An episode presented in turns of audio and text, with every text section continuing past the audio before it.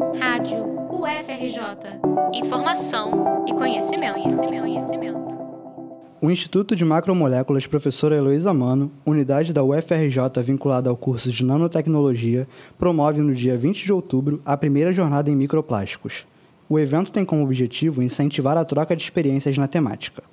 Um dos graves problemas do mundo contemporâneo é o descarte inadequado de resíduos inorgânicos. Plásticos e microplásticos têm uma lenta decomposição e chegam a interferir no ciclo de vida das espécies. As pesquisas compartilhadas durante a jornada vão revelar novos olhares sobre o assunto, buscando a harmonia da humanidade com o meio ambiente. As atividades são remotas e ocorrem no período da tarde. Podem participar estudantes, docentes e profissionais da área.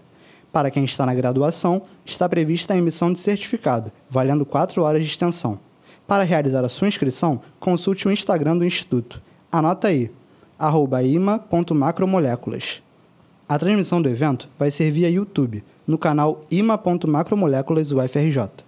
Reportagens de Davi Maia para a Rádio UFRJ.